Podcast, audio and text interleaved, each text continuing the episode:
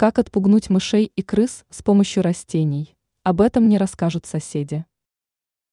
Многие владельцы частных домов сталкиваются с такими нежеланными гостями, как грызуны. Не все знают, как прогнать мышей и крыс из своего дома. Рассмотрим варианты более подробно. Если вы хотите отпугнуть грызунов, то можно прибегнуть к помощи некоторых растений. Рута душистая.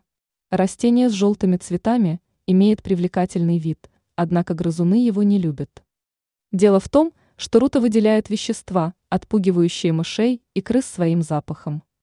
Если высадить данное растение возле дома, то грызуны больше не будут беспокоить вас. Мята перечная. Данное растение популярно у многих людей, поскольку его можно использовать для приготовления чая, уходовых средств.